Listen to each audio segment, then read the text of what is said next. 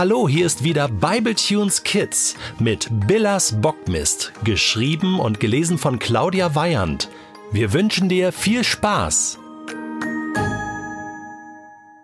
Planungen. Herr Wurmlinger hatte nichts dagegen, dass Benny als Jesus-Experte in das Projekt mit eingebunden wurde. Und Remo war es gerade recht, dass er nicht mit Lulu allein arbeiten musste. Er spekulierte darauf, dass sie und Benny das blöde Krippending zimmern würden und er sich gemütlich zurücklehnen und dabei zuschauen konnte. Nach der Schule gingen Lulu und Benny wieder ein Stück ihres Weges gemeinsam nach Hause. Lulu marschierte mit festem Schritt voraus. Glaubst du wirklich, wir brauchen uns wegen Remo keine Sorgen mehr zu machen? fragte Benny unsicher. Bei jedem Schritt, der sie näher in Richtung Bäckerei brachte, wurden seine Beine schwerer und seine Handflächen feuchter. Nur zu gut konnte er sich an den gestrigen Heimweg erinnern. Der Wurmlinger hat gesagt, dass wir uns weder prügeln noch beschimpfen dürfen. Ansonsten leeren wir die Mülleimer bis zum Sommer. Ist schon klar, dass du das gehört hast. Aber bist du dir sicher, dass Remo das auch mitbekommen hat? Frag ihn doch, meinte Lulu und deutete zur Bäckerei. Da vorne steht er. Benny holte tief Luft und versuchte besonders lässig zur Bäckerei zu schlendern, fast wäre er vor lauter Lässigkeit über seine eigenen Füße gestolpert. Lulu fing ihn gerade noch auf. Mit hochrotem Kopf ging Benny weiter. Na, sagte Remo.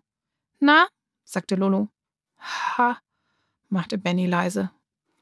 Wir müssen reden, meinte Remo und irgendwie klang es ganz so wie in den Filmen, wenn der Sheriff den Verdächtigen auf der Straße anhält. So? fragte Lulu. Ja, wir brauchen einen Plan. Für unser Projekt? Remo nickte ungeduldig. Ja, was denn sonst, Mann? Das ist eine ganz großartige Idee, Remo. Sollen wir heute in dein Büro kommen? Wir machen am besten einen Termin mit deiner Sekretärin. Remos Augen funkelten. Ich lass mich nicht verscheißern, hörste? Benny wich einen Schritt zurück. Lulu erinnerte sich daran, was Herr Wurmlinger gesagt hatte. Zu meinen Bedingungen gehört auch, dass ihr euch während der vier Wochen weder prügelt noch mit dummen Sprüchen bedenkt. Entschuldigung, presste sie hervor und scharrte mit den Füßen am Boden. Dieses Projekt würde ziemlich anstrengend werden. Sie würde wohl oder übel auf ihr Mundwerk achten müssen, damit Remo der Schreckliche nicht ausrastete. Remo nickte nur zum Zeichen, dass er ihr noch einmal großzügig vergeben würde. Also, ich habe mir gedacht, wir hämmern das blöde Ding in ein, zwei Tagen zusammen und dann hat es sich, okay? sagte Remo und zog die Nase hoch. Weißt du denn, wie so ein Teil gebaut wird? fragte Lulu. Nö. Aber dein Jesuskumpel, der macht doch sicher sowas jedes Jahr. Dabei wies Remo auf Benny. Ich? Ich? Nein, ich habe ich hab sowas noch nie gemacht. Ich kenne so eine Krippe nur von den Bildern und vom Krippenspiel natürlich, stotterte Benny. Remo stöhnte und sah Lulu an. Na klasse. Ich dachte, der Knirps weiß Bescheid. Wie genau sieht denn so ein Krippending aus? Na, äh, mich brauchst du gar nicht zu fragen. Ich bin Jesus Anfänger. Ihr habt euch doch jedes Jahr so ein Krippenspiel reingezogen, schimpfte Lulu und blickte zu Benny rüber. Benny schien immer kleiner zu werden. Mit hochgezogenen Schultern und gesenktem Blick sah er wie ein Häufchen Elend aus. Ich könnte ja mal meine alte Kinderbibel mitbringen. Da ist ein Bild drin, sagte er.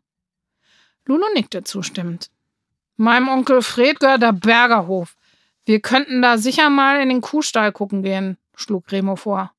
Cool. Dann bringt Benny morgen dieses Kinderbuch mit und am Nachmittag gehen wir in den Kuhstall. Ist das weit von hier? fragte Lulu an Remo gewandt. Nee, der Hof ist mit dem Fahrrad in einer Viertelstunde zu erreichen. Ihr könnt doch Rad fahren, oder? Claro, rief Lulu. Claro, flüsterte Benny, dem ganz und gar nicht wohl war bei dem Gedanken an eine Radeltour mit Remo dem Schrecklichen.